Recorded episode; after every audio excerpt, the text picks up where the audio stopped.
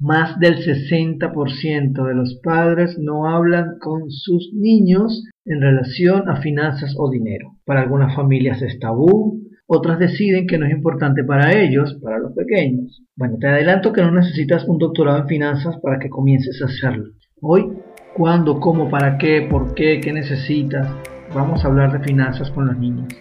Bienvenidos a Verbo Criar un espacio dedicado a conjugar lo que somos y hacemos en el desarrollo de nuestros niños.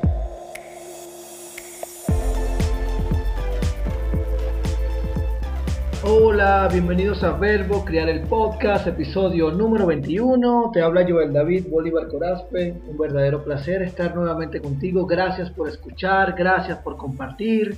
Como siempre, gracias a Una Nana para Padres a construyetuexito.com. Te recuerdo que estamos en patreon.com slash C. Suscríbete a mi canal de YouTube, tu reproductor de podcast favoritos, Spotify, Apple Podcasts, Google Podcasts, Anchor, iBooks, el que prefieras, el que quieras. No olvides visitar también mi sitio web www.joeldbolivarc.com. Hoy vamos a seguir conversando de temas muy, muy, muy valiosos, donde probablemente para algunas familias pueda ser tabú o simplemente creas que no sepas cómo hacerlo, pues acá en Verbo, crear el podcast, seguimos apoyándote a ser mejor adulto con tus niños. Aprovecho a conectarte en la conferencia Padres Genuinos, Grandiosos Hijos, que voy a compartir de la mano del Centro Cultural Chacao el próximo jueves a las 7 de la noche. Así que antes de escuchar el episodio 22, nos vemos vía Zoom. Te voy a presentar las estrategias de crianza de padres genuinos, cómo nace, historias que estaba aplicando. Tengo un regalo por allí para ti. Hoy hablamos de finanzas, hablamos de dinero, una pareja invitada muy especial para mí, personas que respeto muchísimo, ya te voy a hablar de ellos, porque no quiero dejar pasar una historia. Cuando yo vivía con mi papá y con mamá, yo recuerdo claramente que papá era quien manejaba las finanzas. Bueno, mamá no sabía nada de cómo manejaba las finanzas papá, mamá no manejaba ningún tipo de gasto, costo, todo eso era información privada única de papi y por supuesto conmigo pues muchísimo menos. Creo que lo más cercano que yo manejé por allí fue un monopolio y ni siquiera sabía muy bien de qué se trataba. Aún he encontrado, aún he conocido casos de familias, de padres, madres, que no conversan acerca de finanzas con sus niños. Temas que hemos tratado en sesiones privadas, sesiones personalizadas y en una época tan global donde tenemos tantas monedas, donde hay tantas posibilidades de negocio, de crecimiento, de expansión, de inversión digital. Seguimos sin conversar de un tema tan importante como es la formación, la educación financiera. Y por esa razón hoy nos acompañan David y Dayana, fundadores de la startup Adinerable. David es coach para negocios innovadores. Comenzó en el coaching de la mano de Red Talento en el año 2005, luego como coach ontológico por allá por el 2011, coach de emprendimiento e innovación en Star Coaching y actualmente en formación como coach de agilidad. Su práctica se sustenta en tres pilares fundamentales. La formación constante en el estudio de la naturaleza emprendedora del ser humano, su propia experiencia personal y la experiencia trabajando con cientos de personas que han depositado su confianza en sus entrenamientos y acompañamiento uno a uno. Dayana es licenciada en Ciencias Fiscales en Rentas de la Escuela Nacional de Administración y Hacienda Pública. También es Life Coach, locutora, speaker, posee un diplomado de coaching financiero en la Universidad José Antonio Páez y también es coach de emprendimiento e innovación estudiando economía del comportamiento.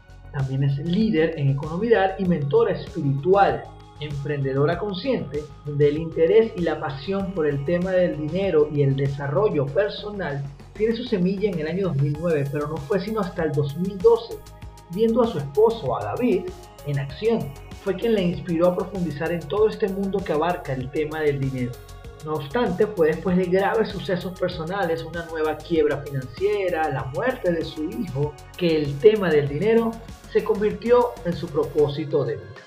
el cual se enfoca principalmente en apoyar a mujeres a ser productivas sin descuidar a la familia. Ella comparte una mirada profunda de los laberintos que entrañan los temas relacionados al dinero, esa área emocional y espiritual que muchas veces pasa desapercibida, pero que determina el 95% de nuestro comportamiento financiero. Así que tenemos a dos líderes fundamentales del equipo de Adinerable en este episodio de Verbo Criar el Podcast. Dayana, David, bienvenidos a Verbo Criar.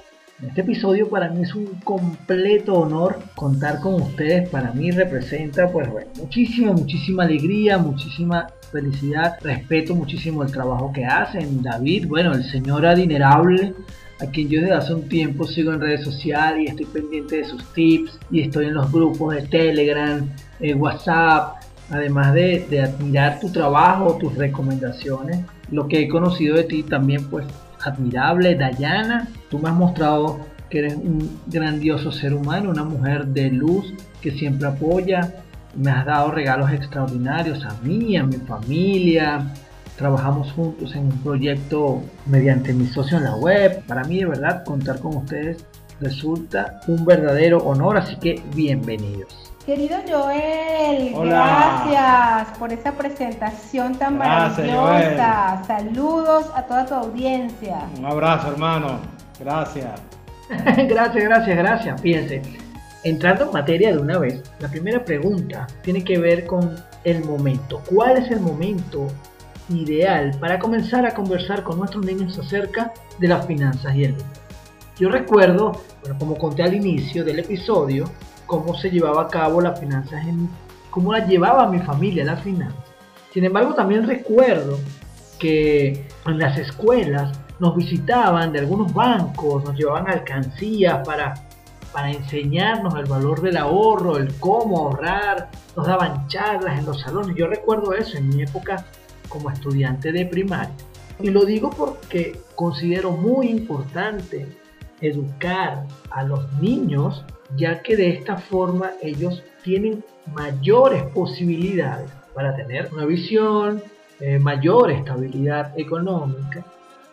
Entonces ustedes como coaches, expertos, especialistas y además grandiosos padres, pues me gustaría escuchar cuándo es el momento ideal. Muy bien, Joel. Bueno, yo creo que el momento eh, desde que es el, preciso es cuando ellos empiezan a ver el dinero como una necesidad de intercambio. Yo recuerdo a Estefanía, más o menos ya a los cuatro años, ya ella entendía que para que comprar algo que ella quisiera hacía falta dinero. Entonces, a medida que se le va hablando de esto, eh, ella va asumiendo los valores que uno le va entregando. Y por eso es muy importante lo que tú planteas, del dinero hay que hablar y hay que, no se puede convertir en un tema tabú inclusive conversar de temas de dinero delante de ellos, que ellos vean que es parte de la cotidianidad, parte del día a día, y no como un tema reservado y oscuro. Termina siendo como el tema del sexo, pues. si no se conversa, si no se plantea, se termina convirtiendo como en, algo misterioso que hay que averiguarlo por sí mismo y, ellos mismos se van creando sus valores y los que van viendo en su camino. ¿no? Yo recuerdo, nosotros iniciamos esto Inicialmente Adinerable se llamaba Se habla de dinero, porque la intención era que habláramos del dinero de una manera sencilla, ligera, sin angustia, sin estrés, y como lo que es, pues es parte de las necesidades y parte de nuestro día a día. Entonces sí, yo creo que hay que hablar muy temprano, sobre todo que primero quitarle la carga em, pesada y segundo buscar metodologías, que ahí es donde hay que hacer eh, mayor esfuerzo. Buscar un sistema, buscar formas, buscar profesionales que te ayuden en eso. Ok, entonces de alguna manera nosotros podemos comprender que el momento es cuando ya ellos tienen, demuestran la necesidad de manejarlo. Ahora, ustedes como pareja, cuéntenos por favor ustedes hicieron algún plan, ustedes se pusieron de acuerdo, mire, lo vamos a manejar de esta forma, vamos a trabajar en la cultura financiera de la familia, tratándolo de tal manera en particular con la niña. ¿Cómo eso se planifica? ¿Cómo? Cuéntanos su historia, por favor. Bueno, Joel, realmente comenzó esta inquietud, comenzó desde Estefanía, con mis hijos grandes no, no teníamos esa cultura financiera. Esa inquietud comenzó por mí. Sabes que las madres somos las que contenemos la riqueza de la familia. Esa venita administrativa generalmente o naturalmente las tenemos somos las mujeres. Lo que pasa es que nos han hecho y algunas nos hemos hecho mala prensa creyendo que no somos buenas administradoras, pero naturalmente tenemos ese don. Y el hombre es más de la calle, más de ir a buscar para proveer. En cambio la mujer naturalmente tiene ese gen de contener la riqueza. Y bueno, comenzó por una inquietud en mí Busqué ayuda de una profesional en finanzas para niños, Sara, una chica de Panamá que tenía un emprendimiento que era maravilloso, que enseñaba a los niños sobre finanzas. Ella me dio algunas directrices y me enseñó y cómo comenzamos a través de la conversación en el almuerzo, en la cena, le hacía preguntas, le preguntaba si sabía qué era el dinero, le preguntaba que si sabía cómo hacíamos para adquirir cosas. Sin embargo, como comencé estando ella muy pequeñita, me di cuenta que era muy pronto para ciertas preguntas y lo que hice fue tener paciencia, pero siempre seguía alimentando el gusanito con conversaciones con David. Le decía, bueno David, tenemos que estar pendiente de tal y cual cosa, ¿qué opinas tú? Y él le parecía súper interesante, dábamos la conversación entre nosotros y por eso nunca, nunca dejamos eso ahí en el tintero, sino que lo seguimos cultivando hasta el sol de hoy. Estefanía, por ejemplo, ya tiene un método de ahorro, ella hace actividades en casa, por ejemplo, barrer y tiene una jirafa de ahorro y cada vez que barre marca su jirafa, esa es como su alcancía, digamos, virtual, su banco. Cuando ella tiene cierta cantidad, reclama ese dinero. Y es un método súper sencillo y es muy fácil de aplicar con nuestros hijos. Vaya, vaya, claro, involucrarla mediante preguntas, así vamos conociendo entonces, o así fueran ustedes conociendo entonces, qué tan importante o razonable resultaba para ella, y ustedes tenían conversaciones habituales acerca del uso del dinero delante de ella como algo natural, algo común, en un momento donde hay conversaciones de cualquier tipo como es el momento de comer. Genial. Además que puedo comprender que mediante el ahorro con la jirafa con, su entidad bancaria virtual, que es la jirafa del ahorro, pues ella va recibiendo un pago, va entendiendo el valor de realizar algo que te genere un, ingreso, que, o sea, que te conviertes en alguien productivo y que pues tiene derecho, o tiene su recompensa más bien. Ahora, todo esto, según ustedes, ¿cuáles son los beneficios que realmente recibe un niño mientras se va educando, mientras se va desarrollando y va recibiendo este tipo de educación financiera, esta habilidad de relacionarse con el dinero, con las finanzas de una manera natural. Realmente, ¿qué es lo que ocurre con ellos? ¿Qué, qué, va a pasar con ellos cuando lleguen a su adultez? Muy bien, Joel, muy buena pregunta, ¿sabes? Porque yo lo que creo es que el hecho de que uno converse con los hijos, le enseñe, primero tú lo vas a adentrar a un mundo. El chamo va a empezar a tener vocabulario, va a empezar a manejar distinciones. Eso es un mundo que no va a ser ajeno a él. Es un mundo que va a entender más. Va, por ejemplo, Dayana te estaba poniendo el ejemplo de la jirafa ahorita con Estefanía. Y en estos días ella me decía, papá, tienen ahí, me deben cuatro dólares. Ella ya está sabiendo cobrar. Y dentro del amor y dentro del respeto. O sea, son cosas que se van incorporando de manera natural como debe ser, como es el dinero. Eso, como es, bien. Y, y, bueno, otra cosa que yo creo que es importante, que el dinero es una, una idea, una construcción humana hecha para relacionarnos, ¿no? Por lo tanto, es importante que hablar de este tema como tan importante como puede ser hablar con los hijos de la libertad, o puede ser como hablar de los hijos del amor o de la democracia. Uno le va bajando el, el programa, obviamente uno quiere que bajar la mejor versión del programa, pero también darle la libertad de que ellos vayan aprendiendo, además que el dinero está cambiando vertiginosamente y probablemente el dinero que conozcan nuestros chamos es un dinero distinto al nuestro, ¿no? Y bueno, también hay estadísticas que demuestran que los hijos que han sido formados y que han recibido educación en el tema de las finanzas por su padre, le va mejor económicamente. Y por último, creo que lo más importante, creas un vínculo con ellos. Ellos van a saber eh, dentro de sus necesidades al momento de presentarse situaciones, van a, van a buscar, van a recurrir a aquello que recibieron de sus padres y esto es una forma de vincular. Gracias David. Entiendo. El super valor de la conexión con nuestros niños.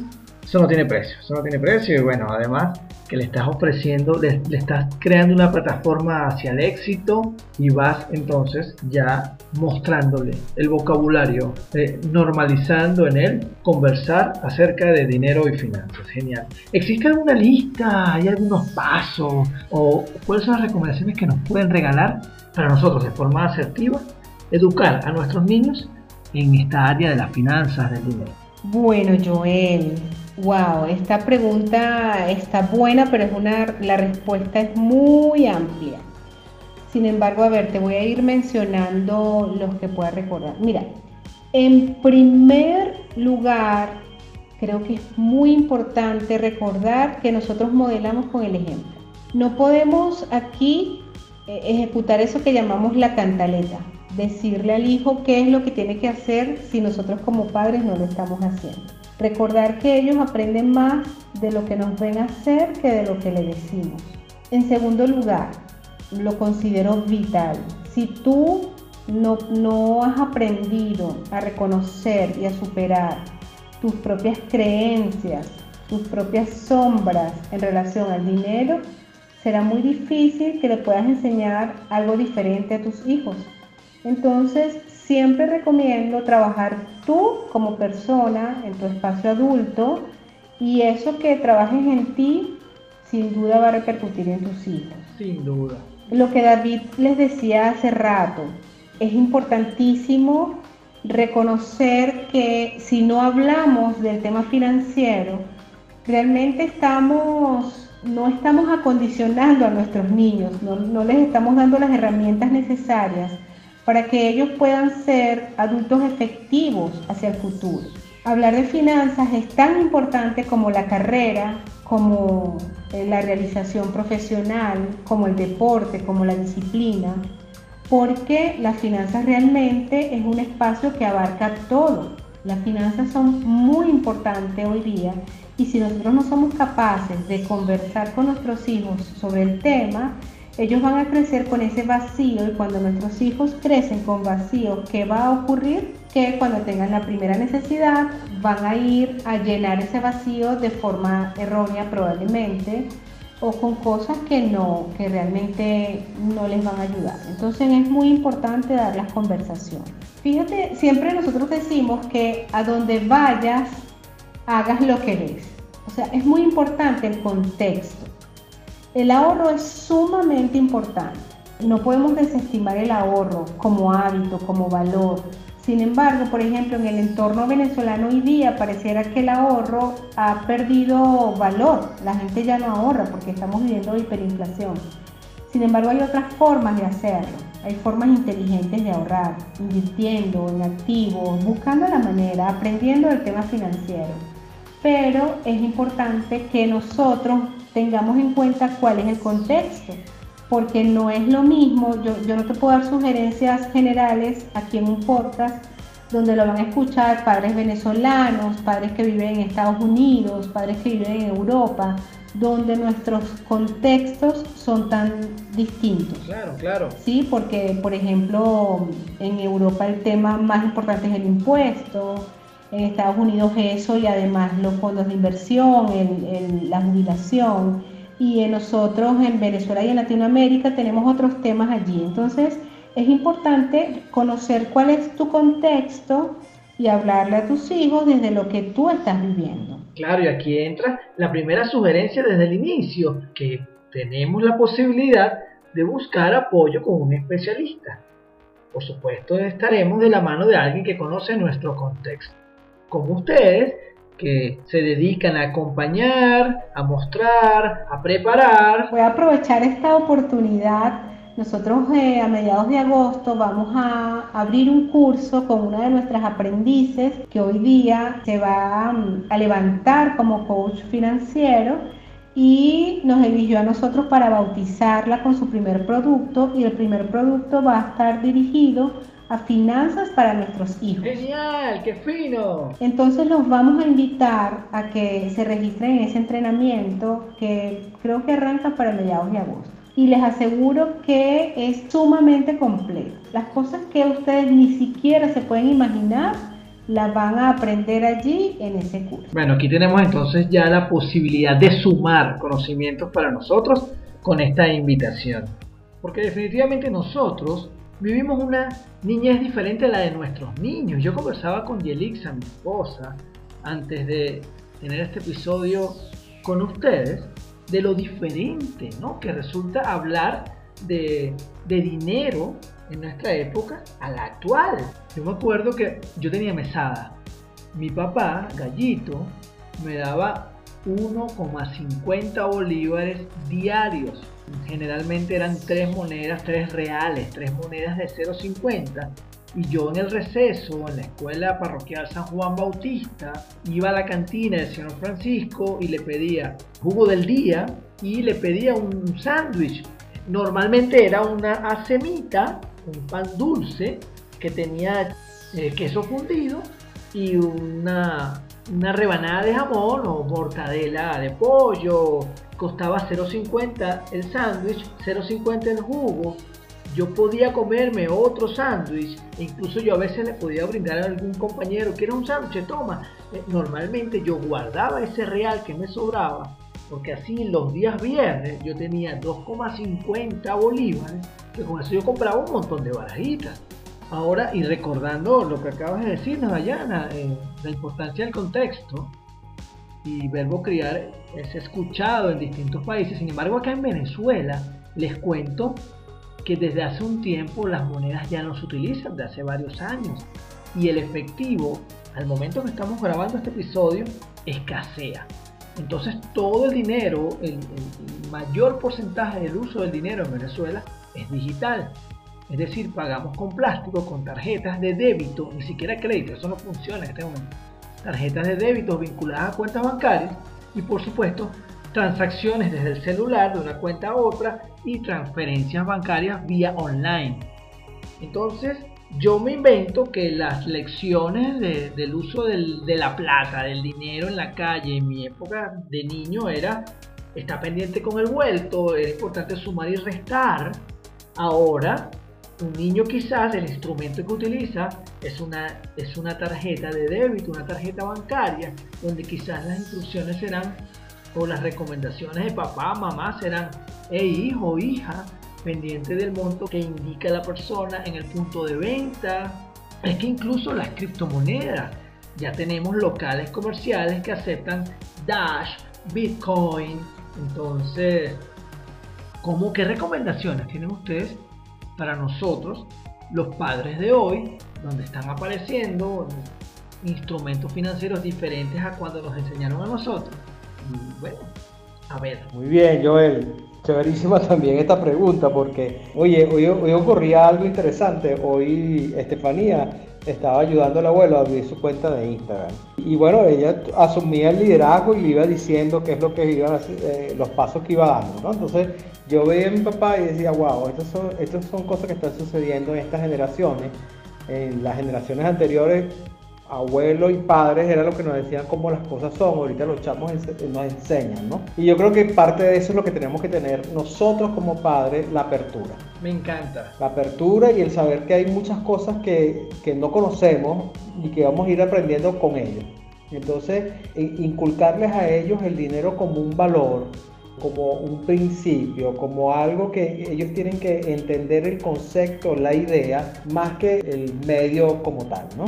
Yo creo que lo más importante en estos momentos, y, creo que va a ser fundamental, enseñarle a los chamos lo que es el orden, la disciplina, la contabilidad, los registros, porque la desmaterialización del dinero avanza a pasos agigantados con la tecnología y cada vez vamos a tener menos dinero físico. Entonces estoy seguro que los chamos van a tener su dinero en wallet, en criptomonedas y en otras cosas que a lo mejor en este momento no sabemos qué son. Ahí inclusive estaba leyendo un estudio hoy, hay bancos de tiempo donde la gente eh, hace abonos y retiros de tiempo. Entonces imagínate lo, lo que pueden tener por delante los chamos. Entonces yo creo que ahí lo importante nosotros es la apertura del aprendizaje junto a ellos y bueno, inculcarle los valores fundamentales, el trabajo, la honestidad, la disciplina, el orden.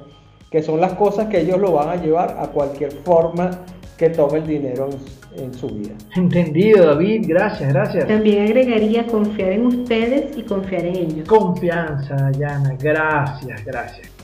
Y para ustedes que han acompañado a tantas personas, tantas familias, experiencia propia o familiar, ¿cuál es el principal error que cometemos nosotros los adultos responsables de crianza al momento de educar, de enseñar en relación al tema financiero? Ay, Joel, mira, yo, yo diría que creo que te puedo mencionar dos o tres que considero que son importantísimos.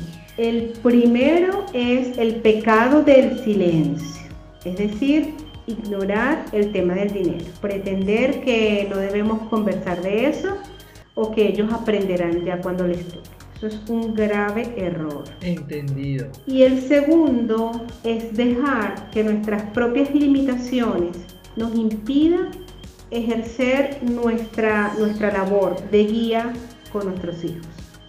Es decir, no detenernos a examinar qué es lo que nos está pasando con el tema financiero y mejorar y dejar como que eh, correr la arruga, que eso en cualquier momento va a mejorar solo. No, eso es evadir el asunto financiero. Y fíjense, las finanzas personales, David siempre dice una frase que me encanta, que dice que, que para saber de finanzas personales no hace falta más que matemática de, de cuarto, quinto grado.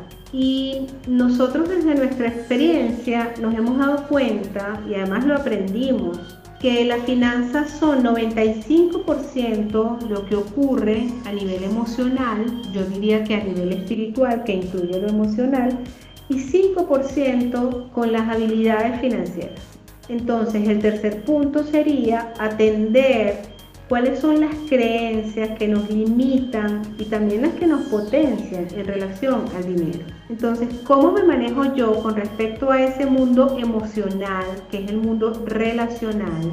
¿Cómo me manejo yo con el dinero, con Dios proveedor, con mi pareja o con mis hijos o yo conmigo misma?